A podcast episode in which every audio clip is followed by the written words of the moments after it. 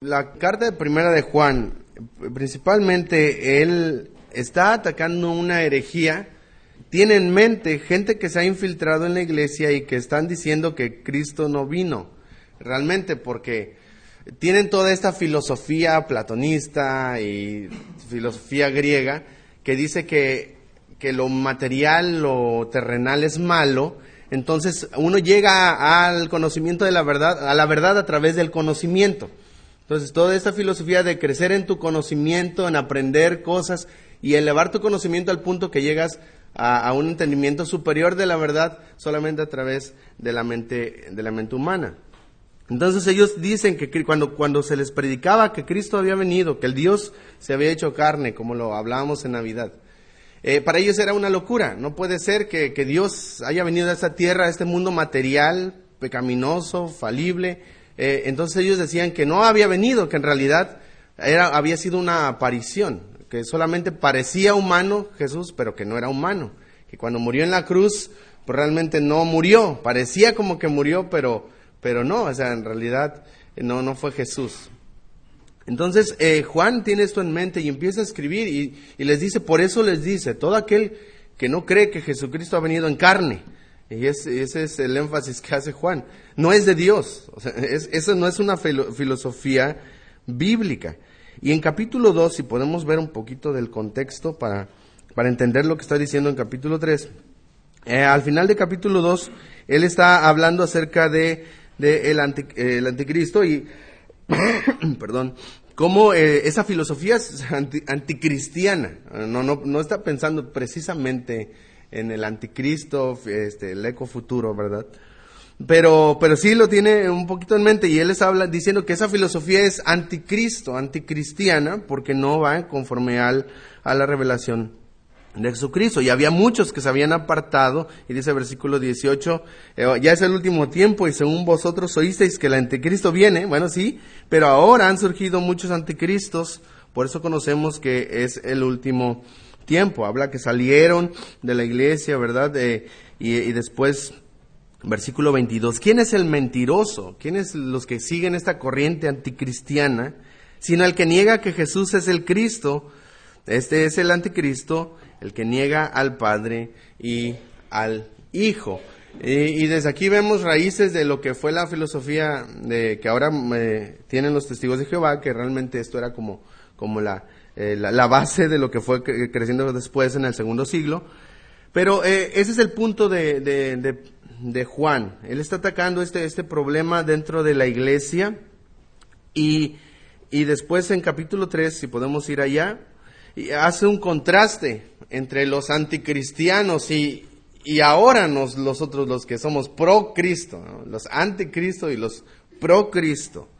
Y comienza diciendo, mirad cuál amor nos ha dado el Padre para que seamos llamados hijos de Dios. Por eso el mundo no nos conoce. esos que profesan esas filosofías anticristianas no pueden reconocer quién es realmente Cristo porque no lo conocen a Él. Y eso es lo que termina diciendo.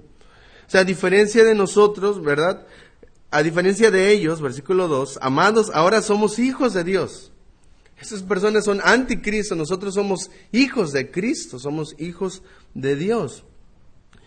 Sabemos que cuando Él se manifieste, y aún nos ha manifestado lo que hemos de ser, pero sabemos que cuando Él se manifieste seremos semejantes a Él, porque le veremos tal como Él es. Entonces el apóstol enfatiza este contraste que debe haber en el creyente. Así que este capítulo comienza enfocando la nueva posición que el creyente tiene en Cristo. Somos hijos de Dios. Aquel que niega a Cristo no es de Dios, pero nosotros somos hijos de Dios, a diferencia, y es así como inicia este capítulo. Entonces, eh, Juan hace una de las declaraciones más asombrosas de la Biblia. probablemente no lo vemos así. Este primer versículo, eh, eh, eso es, lo que está teniendo en mente, es, es, una, es, es algo sorprendente. Incluso trata de expresarlo con palabras, pero a veces no podemos ver el énfasis. Y él, él está diciendo, mira cuál amor, mira cuán grande amor nos ha dado el Padre para que seamos llamados hijos de Dios. ¿Cómo puede ser? ¿Cómo pues posible que pecadores finitos, enemigos de Dios, corruptos, depravados, cómo puede ser posible que ahora esos pecadores sean llamados hijos de Dios? Eso es imposible. Es, esa es la, la, gloria del Evangelio, ¿verdad? Lo que Cristo hizo a través de la cruz. Es asombroso, hermano, cuando usted lo piensa. Merecíamos la muerte como todos los ángeles que pecaron y se rebelaron contra Dios. La raza humana merecía morir, pero Dios de esos pecadores decidió elegir y salvar hijos suyos. No hay otra explicación, hermanos, más que lo que menciona Pablo en el libro de Efesios capítulo 1, las riquezas de la gracia de Cristo Jesús para con nosotros. Es la gracia de Dios que trae salvación. El ser hijos de Dios es una esperanza, es, una, es un consuelo para nosotros y es algo que debería más humillarnos. Pero no solo es una esperanza presente, mire versículo 2, es una esperanza futura. Amados, ahora somos hijos de Dios y aún no se ha manifestado lo que hemos de ser. O sea, no, no solamente es, y somos hijos de Dios, que eso ya es suficientemente asombroso, sino que todavía hay algo más. Pero sabemos que cuando Él se manifieste, y en el contexto ahora está hablando de la venida del Señor, seremos semejantes a Él porque le veremos tal como Él es. día seremos transformados perfectamente a la imagen de Cristo. Y esa esperanza, hermanos, es una esperanza motivadora, es una esperanza que nos ayuda, nos impulsa a vivir una vida santa mientras guardamos la venida del Señor. De hecho, es lo que dice versículo 3. Y todo aquel que tiene esta esperanza en Él, se purifica a sí mismo, así como Él es puro. Vemos que el apóstol comienza entonces hablando de la importancia de nuestra posición en Cristo. Y esto es la base, hermanos, para que podamos llevar a cabo lo que él va a mencionar. Porque pudiéramos tomar mandamientos de la Biblia e intentar aplicarlos a las personas inconversas, pero no, no, no funciona de esa manera. Las promesas de la Biblia son para los creyentes. Hermanos, y es por eso que eh, eh, Juan empieza hablando de esto. O sea, primero tienes que conocer ese amor que Dios te ha dado para que tú también seas hijo de Dios, porque si no, lo, lo que vamos a decir no tiene sentido, no tendría sentido. Y es por eso importante, hermanos, recordar que todo depende de nuestra unión con Cristo, de nuestra posición en Cristo. Y el resto del capítulo 3 que vamos a estar viendo esta mañana Juan va a enfatizar cuál debe ser el enfoque del creyente. Ahora somos hijos de Dios, muy bien, ¿y ahora qué tengo que hacer? O sea, ¿qué es lo que qué debe ser prioridad en mi vida en contraste con la filosofía, verdad, de, de los docetistas, bueno, los, los que no creen que Cristo había venido? Ahora, ¿cómo debe ser ese, la vida de contraste en el creyente? Y va a enfatizar, ¿verdad?, el enfoque del creyente. Y esto nos va a ayudar, hermanos, también para establecer nuestras metas, nuestros propósitos, para este año estamos, como el hermano Helge mencionaba, último culto de, del año. Bueno, es el penúltimo porque al rato sí hay, entonces eh, el rato sí es el último. Pero, eh, hermanos, el último domingo de, de, este, de este año que el Señor nos ha permitido y debemos empezar ¿verdad? establecer, empezamos a establecer metas. ¿Qué es lo que la Biblia, y sobre todo vamos a ver aquí en Juan, tres cosas que nos van a ayudar a poder mantenernos enfocados y establecer propósitos eh, que Dios ha establecido primeramente en su palabra. Y en primer lugar quisiera que viéramos versículos del 4 al 10. Es una porción un tanto extensa y quisiera leerla. Eh, le voy a pedir que lea conmigo en algunos versículos, pero voy a iniciar leyendo únicamente yo. Dice así, todo aquel que comete pecado infringe también la ley, pues el pecado es infracción de la ley. Y sabéis que Él apareció para quitar nuestros pecados y no hay pecado en Él. Todo aquel que permanece en Él no peca. Todo aquel que peca no le ha visto ni le ha conocido. Hijito, nadie os engañe, el que hace justicia es justo como Él es justo. El que practica el pecado es del diablo porque el diablo peca desde el principio. Para esto apareció el Hijo de Dios para deshacer las obras del el diablo. Lea conmigo, por favor, eh, versículo 9 y 10. Todo aquel que es nacido de Dios no practica el pecado, porque la simiente de Dios permanece en él y no puede pecar porque es nacido de Dios. En esto se manifiestan los hijos de Dios y los hijos del diablo. Todo aquel que no hace justicia y que no ama a su hermano no es de Dios. En primer lugar, hermanos, una de nuestras metas eh, que deberíamos de tener, o que igual podemos ver aquí en este capítulo de Juan, es la victoria sobre el pecado. La victoria sobre el pecado. Ahora, Juan comienza ofreciendo una definición de lo que es pecado, porque nuestra tendencia es a modificar un poco lo que significa.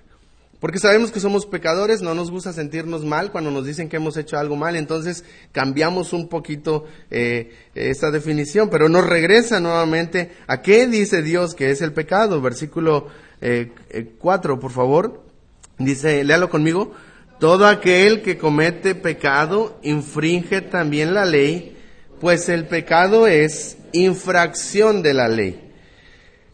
Creo que esto es importante, hermanos, que Él lo repita y lo diga en este punto, porque como pecadores, ¿verdad? Tenemos la tendencia a minimizar el pecado y sus consecuencias. Hemos creado, por ejemplo, una categoría de mentiritas piadosas, ¿verdad? Cosa que la Biblia no, no, no menciona. Cuando cometemos eh, algún acto eh, inmoral decimos pues fue un desliz. Cuando hacemos algo que ofende que ofende a otros pues decimos no pues pues es que fui débil, ¿verdad? Y muchos se justifican diciendo pues así soy, ¿verdad? Ya que eh, comenzamos hermanos a cambiar la definición del pecado y, Juan nos recuerda si vamos a empezar a luchar contra el pecado necesitamos entender qué es el pecado. Es más que un desliz, una falla, un eh, pues pues un error, ¿verdad? Es más que es más que una mentirita piadosa. Hermanos, el pecado es infracción de la ley. Quebrantamos la ley y es interesante, lo hemos ya enseñado muchas veces. La Biblia siempre habla del pecado en términos legales. Cuando usted piensa en lo que es infraccionar la ley, se da cuenta que que, la ley es rígida, ¿verdad? Sobre todo eh, cuando hablamos, pienso mucho en la ley de tránsito porque es donde, donde muchas veces nos movemos un poco más. Y, un autor mencionaba, va usted en la autopista y, el límite de velocidad dice 110 y normalmente no vamos a 110, ¿verdad? Eh, ni un poquito abajo, a veces vamos un poquito más arriba, sobre todo si es una autopista recta. Y decimos, pues, los que van al lado de mí, ¿verdad? En el carril de alta andir como 150 y nos van rebasando. No pasa nada, pues todo el mundo lo hace. Y olvidamos que hay una ley. Pero cuando lo para el federal, entonces sí hay consecuencias. Porque nos confronta con la, con la ley. Y uno no puede decirle, pues todos van rápido, ¿verdad? No, porque nosotros somos los que hemos infraccionado. Hermanos, es así con Dios. Cuando decimos una mentirita piadosa, hermanos, es una mentira para Dios, es una ofensa a su carácter santo, a su ley perfecta y justa. Cuando miramos cosas que no agradan a Dios, es más que un desliz.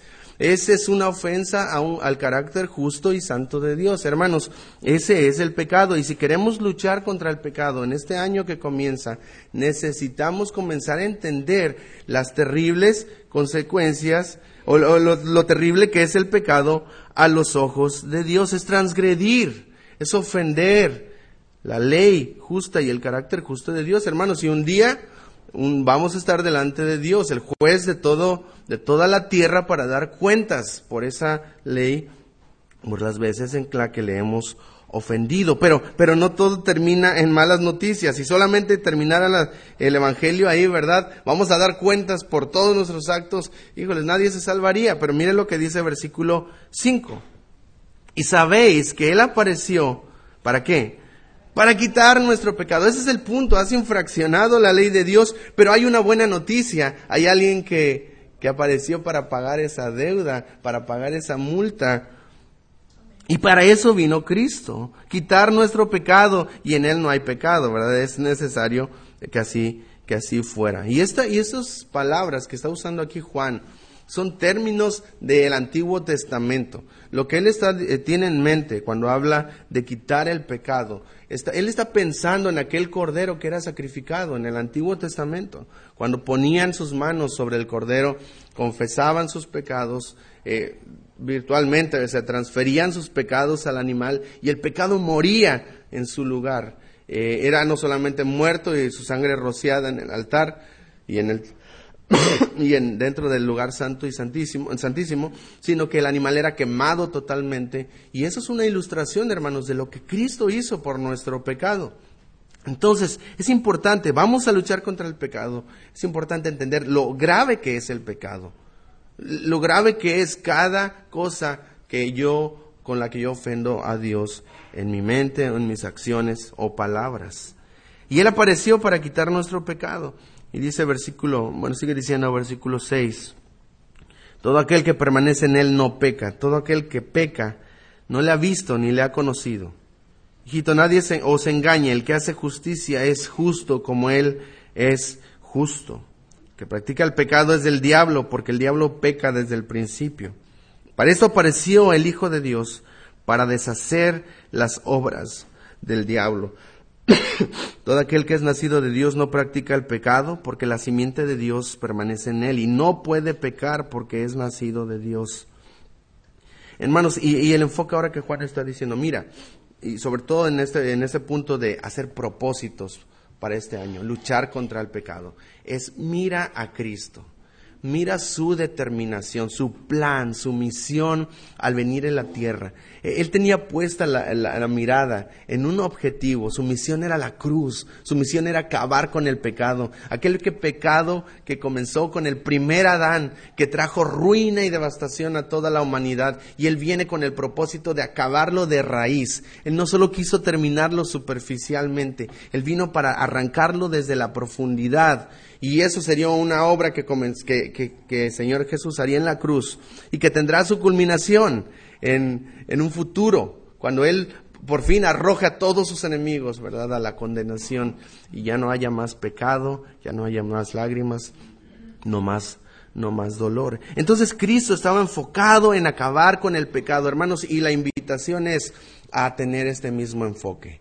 Así como Él apareció y, su misión era acabar con el pecado. Nuestro plan, nuestro propósito para este año, en primer lugar, debiera ser identificar el pecado en mi propia vida y acabar con ese pecado. Cristo vino para darnos una esperanza.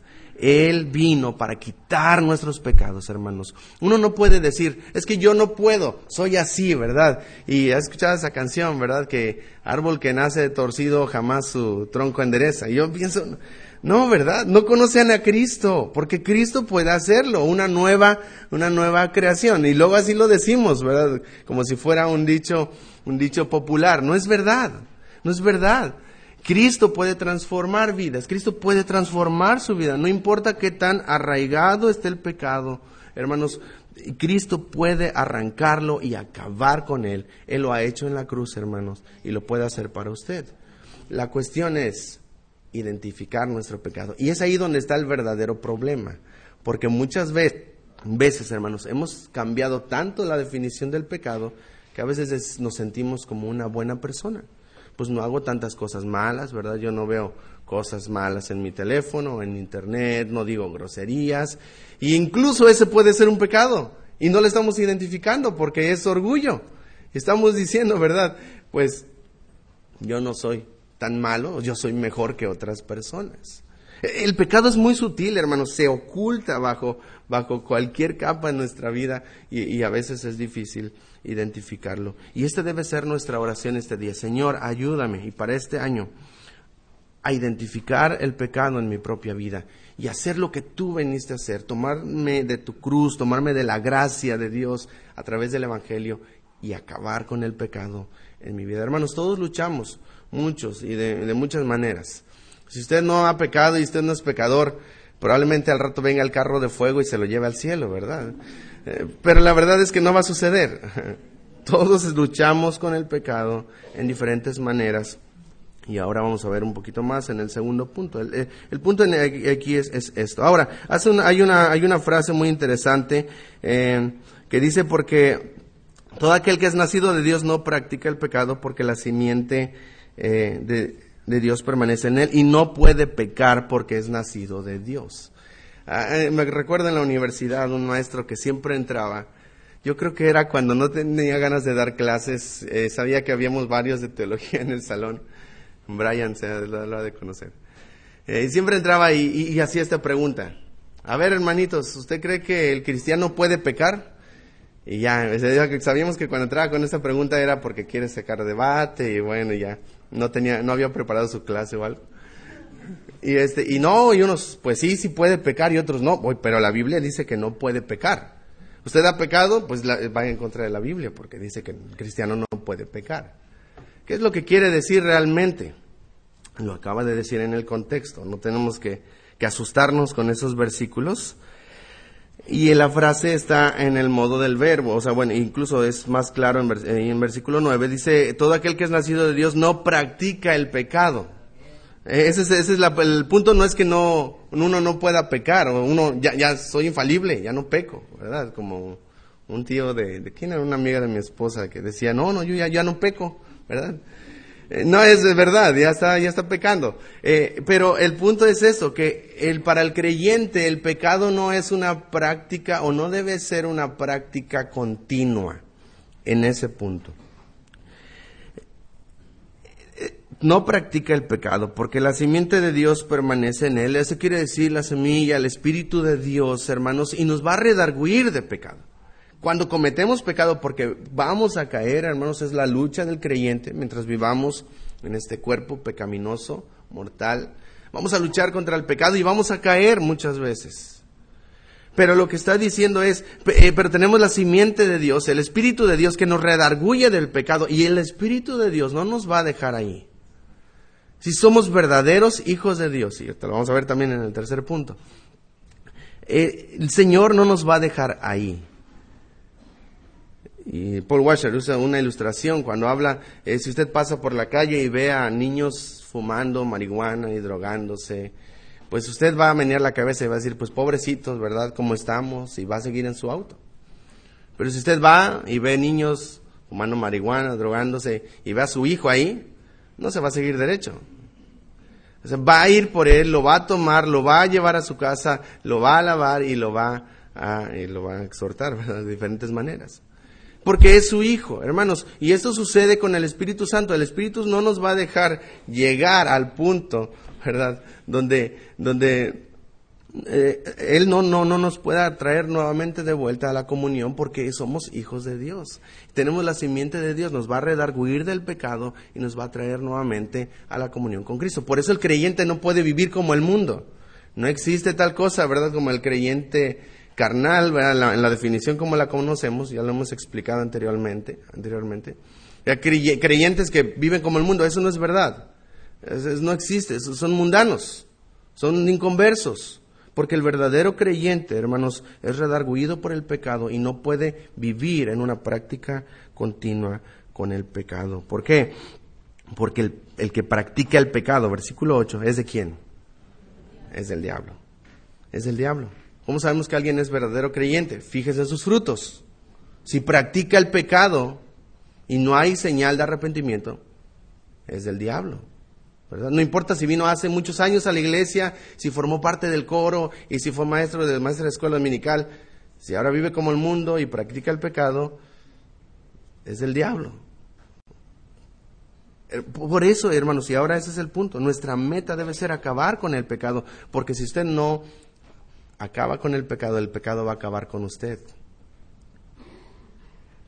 En esto se manifiestan los hijos de Dios, continúa diciendo Juan, eh, y los hijos del diablo. Todo aquel que no hace justicia y no ama a su hermano no es de Dios. Porque este es el mensaje que habéis oído desde el principio, que nos amemos unos a otros. Y este es la transición al segundo punto que Juan está dando. Y él contrasta dos simientes. O eres de la simiente del diablo o eres de la simiente de Dios. O eres un hijo eh, del diablo o eres un hijo de Dios. O amas a tu hermano o no amas a tu hermano. Y, en segundo lugar, hermanos, eh, una meta que debería ser para nuestra vida como creyentes en Cristo Jesús, no solamente acabar con el pecado como Cristo lo hizo por nosotros, sino amar a nuestro prójimo como Cristo lo hizo con nosotros. Mire lo que dice este pasaje.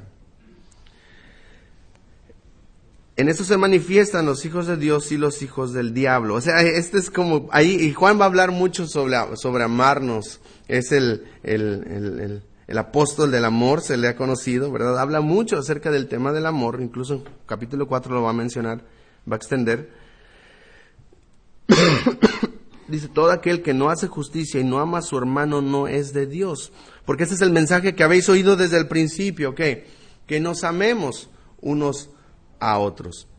Hermanos, este de hecho es el resumen del gran mandamiento, que es amar al Señor con todo nuestro corazón y a nuestro prójimo como a nosotros mismos. Incluso si usted toma los diez mandamientos y los divide entre dos, el primer gran mandamiento tiene que ver con los primeros cinco, que es de honrar a Dios, de guardar eh, su palabra y no tener dioses ajenos. Y, los, y el segundo gran mandamiento, de amar a nuestro prójimo, tiene que ver con el otro. O sea, no robar, no codiciar a la mujer del prójimo y mm, todo eso, ¿verdad? Hermanos, entonces eh, eh, el Señor lo resume en esta palabra, en esta frase de amar a nuestro, a nuestro prójimo. Mire lo que dice el versículo 12, nos da un ejemplo de cómo no amar a su hermano. No como Caín, que era del maligno, y nuevamente está contrastando simiente de Dios, simiente del diablo, que es la historia de la redención en realidad, desde Génesis. ¿Y qué hizo con su hermano? lo amó, ¿verdad? A palos, porque dice, ¿y por qué? y mató a su hermano, ¿y por qué causa lo mató? Porque sus obras eran malas y las de su hermano justas.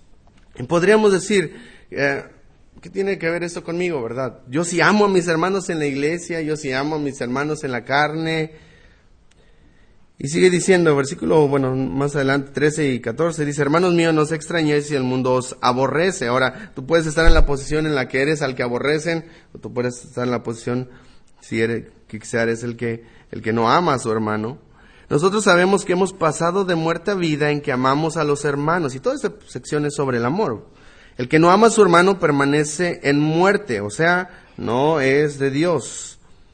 Y piense un poquito en la filosofía que él está intentando contrastar. Esos docetistas, esos filósofos cristianos, no amaban a sus hermanos, no daban señas, muestras de verdadera conversión. Todo aquel que aborrece a su hermano, y ahora lo, lo va a aplicar a nuestras vidas, es homicida, y sabéis que ningún homicida tiene vida eterna permanente en él. Y esto nos recuerda a lo que Jesús había dicho, cuando él dijo que si alguno se enoja contra su hermano, será culpable de juicio. O sea, usted no tiene que matarlo para, para poder ser llamado homicida nuevamente, es pecado. Hermanos, porque cuando usted se enoja contra alguien no piensa cosas bonitas de esa persona. Cuando alguien le ha ofendido, usted no está pensando, ay, mira, ¿cómo le voy a dar su regalo de Navidad? No, usted no piensa cosas bonitas. de cuando se le atraviesan en la calle y, el claxon, ¿verdad? No, pensamos cosas bonitas de las personas cuando estamos enojados. Por eso, hermanos, esos momentos revelan el pecado de nuestro corazón. Y a veces pudiéramos no quizá hacerlo con extraños, pero incluso nuestra propia familia, en el matrimonio. Cuando nos enojamos contra, contra su esposo, contra su esposa, y usted puede decir, no, yo nunca me enojo. No es verdad, todos los están casados, están riendo ahora. Nos enojamos y, y yo, la amo, ¿verdad? Ella me ama, pero a veces cuando estamos enojados no estamos pensando cosas muy bonitas para, le voy a hacer una cartita, ¿verdad? Para pedirle perdón. No, eh, es que se equivocó, es que me ofendió y es que me dijo. Y eso, hermanos, nos muestra realmente cómo está nuestro corazón. Eso solamente nos muestra lo que hay en nuestro corazón. Por eso, una meta para este próximo año debería ser mostrar esa gracia del Evangelio para con otros. Hermanos, eso fue lo que hizo Cristo en la cruz. Contra sus enemigos, contra aquellos que le pisotearon, le ofendieron, le escupieron, le abofetearon, contra aquellos que lo desfiguraron. Hermanos, Él absorbió la ofensa y ofreció gracia. Y es difícil, hermanos, cuando alguien nos ha ofendido. Es difícil absorber la ofensa y decir, bueno, no pasa nada, voy a dar gracia. Pero eso es vivir el Evangelio. Eh, ese es un reto para nosotros y algunos que somos de carácter un poco más fuerte, algunos somos un poco más rencorosos, nos cuesta más trabajo. Pero hermanos, Dios nos ha llamado a vivir el Evangelio amando a nuestros hermanos. Dentro de la iglesia, hermanos, eh, no debería ser que haya hermanos que no se hablen. No debería ser, porque conocemos el Evangelio, porque conocemos a Cristo. No debería ser que me salgo por otro lado para no toparme con la hermanita, porque no, yo traigo algo, ahí contra ella. No debería ser, porque conocemos el Evangelio, hermanos. Este es la clase de amor. Y si usted, no nos vamos a meter mucho, capítulo 4, y ahorita lo va a mencionar pero lo profundiza Juan en capítulo 4. ¿Qué es el amor? Él define lo que es el amor. Ahora, tampoco el amor es sentir cosas bonitas. No quiere decir tampoco, por el otro lado, que usted se va a llevar súper bien con todos. Hay hermanos con los que es difícil, ¿verdad? Nosotros somos difíciles, para otros hermanos también, pero no, pero no debe haber rencor o enojo o esta clase de roces, porque conocemos el Evangelio. No todos serán nuestros mejores amigos pero les amamos y debemos mostrar gracia. Y cuando nos han ofendido, hermanos, debemos hacer lo que Cristo hizo en la cruz. Tomó, tomó, ¿verdad? Esa, ese dolor, esa, esa ofensa, y Él extendió gracia para sus enemigos. ¿Cuánto más, hermanos, con nuestros hermanos en la fe? Por eso dice que en esto se manifiestan los hijos de Dios. Esta debe ser una característica importante dentro de nuestra iglesia y un propósito importante dentro de nuestra vida para el próximo año. Yo quiero vivir la vida de Cristo mostrando gracia a aquellos que me han ofendido.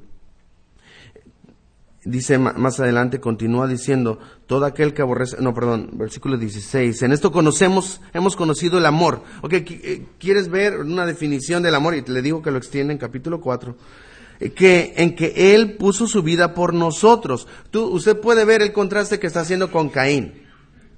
Caín le quitó la vida a su hermano. Nosotros somos llamados a poner la vida por nuestro hermano. Y, y, y es por eso, hermanos, que ver a Cristo, ver la cruz, ese canto, ¿verdad? Que hemos entonado, corro a Cristo, porque puedo ver ahí lo que Dios desea para mi vida a través del Evangelio en que Él puso su vida por nosotros. Y dice, también nosotros debemos poner nuestras vidas por nuestros hermanos. Ahora, quizá usted no va a hacer como el guardaespaldas, ¿verdad? No va a atravesarse cuando viene la bala y va a salvar la vida a su hermano. Tal vez no de esa manera. ¿Cómo lo podemos aplicar en nuestra vida diaria? Mira el siguiente versículo. Porque el que tiene bienes de este mundo y ve a su hermano tener necesidad, y cierra contra él su corazón. ¿Cómo mora el amor de Dios en él? Y, en el primer siglo, hermanos, los creyentes eran muy diferentes. Eh, los creyentes venían de contextos muy diferentes. Algunos eran de posiciones, eran, habían sido salvos de, de, que eran romanos, ¿verdad? De posiciones, un centurión, pues imagínense Lidia, la vendedora de púrpura, que era una mujer comerciante que parece que tenía dinero y una casa grande para hospedar tantos misioneros. Tanto había de, de, esa clase social como había de la clase social pescadores, ¿verdad? De algunos que habían perdido su trabajo por causa del Evangelio. Hermanos, pero indistintamente del contexto, nosotros podemos mostrar el amor de Cristo a los hermanos en diferentes maneras. Y, Juan nos pone este ejemplo, ¿verdad? Eh, el que tiene bienes, y no necesariamente usted necesita ser rico, y ve a su hermano tener necesidad, y cierra contra él su corazón, ¿cómo mora el amor de Dios en él? Y creo que uno de los problemas más grandes por la que no vemos la necesidad de otras personas y en otros contextos es porque no hemos salido de nuestro contexto.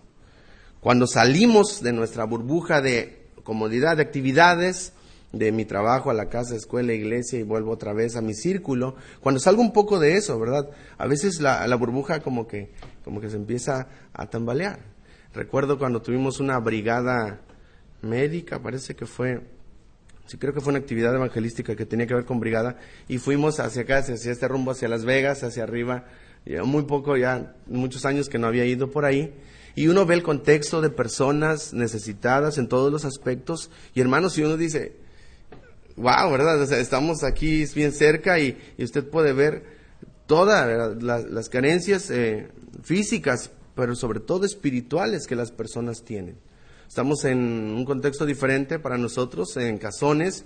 Y hermanos, ahí los hermanos no llegan en coche a la, iglesia, llegan caminando y caminan de dos a cinco kilómetros, probablemente algunos más, otros sí tendrán para el taxi, otros no. Hermanos de diferentes contextos.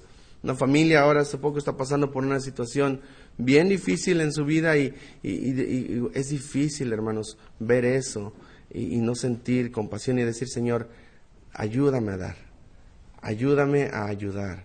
Necesito que tú obres en mi corazón para poder extender gracia también a esas personas que necesitan misioneros que salen de su contexto, de su ciudad, de su, de su lugar, para, para ir a vivir a un país muy diferente, hermanos. Eh, su, su, su, cultura cambia, su, su mentalidad cambia. El problema, hermanos, es que no salimos de nuestra burbuja. Estamos en el lugar de comodidad donde, donde irnos más para allá puede representar peligro y tratamos de mantenernos seguros, no tomamos riesgos por el nombre de Cristo, por amor a los demás. Hermanos, si Cristo dejó su trono de gloria para venir a lavar pies sucios, ¿Quiénes somos nosotros, hermanos, para cerrar nuestro corazón a la necesidad de otras personas? Y, usted puede mostrarlo no solamente económicamente, de diferentes maneras, hermanos. Usted puede servir pies sucios y usted puede servir a otras personas. Que este sea una segunda, eh, segundo, pues plan para este año. No solamente eh, luchar contra el pecado y poder vencer el pecado en nuestra vida que nos ata, confiados en la gracia del Evangelio, sino en segundo lugar, hermanos, amar a nuestros hermanos, eh, amar incluso a aquellos que nos ofenden con esa gracia del Evangelio de, que, que recibe la ofensa y que extiende gracia también a otros. Hermanos, y en tercer lugar, voy a leer versículos uh, versículo 18 en adelante, que es donde, como, como nos, donde nos quedamos, dice, hijitos míos, no amemos de palabra ni de lengua, sino de hecho y en verdad. En esto conocemos que somos de la verdad y aseguraremos nuestros corazones delante de Él. Pues si nuestro corazón nos reprende, mayor que nuestro corazón es Dios y Él sabe todas las cosas. Amados, si nuestro corazón no nos reprende, confianza tenemos en Dios y cualquier cosa que pidiéramos la recibiremos de Él, porque guardaremos sus mandamientos y hacemos las cosas que son agradables delante de Él. Y ese es el mandamiento, que creamos en el nombre de su Hijo Jesucristo y nos amemos unos a otros. Que guarda sus mandamientos, permanece en Dios y Dios en Él, y en esto sabemos que Él permanece en nosotros por el Espíritu que nos ha dado. En tercer lugar, hermanos, la confianza que nos da Cristo, vivir en la confianza, en la esperanza, en la seguridad que nos da Cristo. Victoria sobre el pecado, como Cristo venció el pecado, amar al prójimo como, como Cristo nos amó y, y permanecer en la confianza, la seguridad que nos da Cristo. Ahora, eh, Juan termina un poquito extraño este capítulo en Sinceramente no esperaba que empezara a meter cosas de la conciencia y, y, esto, pero es importante porque si usted ya, ya vio lo que él vino diciendo y dice, pues bueno, yo quizá no he luchado contra el pecado como debo, ¿verdad? Y yo sé que estoy permitiendo pecado en mi vida y, híjoles, cuando evalúo mi vida sinceramente delante de Dios, eh, hay muchas cosas que han, han hecho falta. Y probablemente ve ya y lo de amar al prójimo y dice, híjoles, yo he cerrado mi corazón muchas veces. ¿Cuántas veces yo he, yo he tenido la oportunidad de dar algo, o de servir, o de ayudar, o de dar un ray a alguien a su casa, que quizá no sé si no tenía para el pasaje, y cerré contra él mi corazón? Y, probablemente, y, ya los, los, hermanos que están escuchando esto ya están siendo eh, pues conmovidos por el mensaje del Evangelio, y, Juan hace una aclaración y dice, eh, mira, en esto conocemos que somos de la verdad. No, no dejes que tu corazón te condene, eh, que tu corazón te, te hable de esta manera. Dicen esto conocemos que somos de la verdad, o sea que estamos en la verdad, y para afirmar nuestros corazones delante de Él. Si nuestro corazón nos reprende, mayor que nuestro corazón es Dios y Él sabe todas las cosas. Amados, si nuestro corazón no nos reprende, confianza tenemos en Dios. Muchos pudieran llegar a pensar, bueno, ¿qué tal, y qué tal si no soy cristiano, verdad? Porque lo que dijo el hermano y, y, que si el espíritu y se ando alejado, y empezamos, y él comienza a, decir, espérate, si tú quieres saber que estás en la verdad, hay algo más que lo que tú que la forma en la que tú te sientes. Y muchas veces, hermano, no sé si usted le ha pasado, eh, eh, esas épocas donde uno empieza a dudar, ¿verdad? ¿Y qué tal? O sea, estamos en una, una época de lucha espiritual y pensamos, ¿qué tal si no? Si ni siquiera he entendido el Evangelio, ¿verdad? Y estamos luchando. Eh, es un dudas, bueno, que a mí en muchos momentos, en algunos momentos de mi vida me han venido. Y, y recuerdo mucho las palabras del apóstol Pablo en primera los Corintios, Romanos, no recuerdo, capítulo 15, alguien quizá me pueda corregir, cuando menciona eh, el Espíritu mismo da testimonio de que somos hijos de Dios, es Romanos 15, parece. Y si hijos, también herederos, herederos de Dios y coherederos con Cristo. Y esto es lo que está diciendo. Hay una verdad más grande que lo que como tú te sientes en esos momentos. Cuando escuchas la verdad de Dios y dices, estoy fallando, he fallado, y empieza, empieza el diablo puede usar eso para traer condenación a tu vida y sumirte y decirte, no puedes, has fallado, lo has intentado, el pecado nunca se va a ir. Pero dice, pero Juan está diciendo, no, hay algo mayor, es, es Dios. Es lo que Él ha revelado en su palabra. Es esa simiente que Él ha puesto en nuestro corazón. El Espíritu que da testimonio de que somos hijos de Dios. Usted puede saber que es hijo de Dios por el Espíritu de Dios que vive en usted, porque el Espíritu de Dios le redarguye y trae nuevamente la verdad del Evangelio a su vida. Entonces, Él está tratando de, de, suavizar de alguna manera quizá los, los, corazones atribulados de personas que dicen, yo, yo, no, yo no he vivido de esta manera, no he amado a mi hermano. Amados, sigue diciendo versículo 21, si nuestro corazón no nos reprende, confianza tenemos en Dios, y cualquier cosa que pidiéramos la recibiremos de Él, porque guardamos sus mandamientos. La seguridad, hermanos, debiera ser la experiencia diaria y ordinaria de el creyente. La seguridad en Cristo, más que en cómo me siento.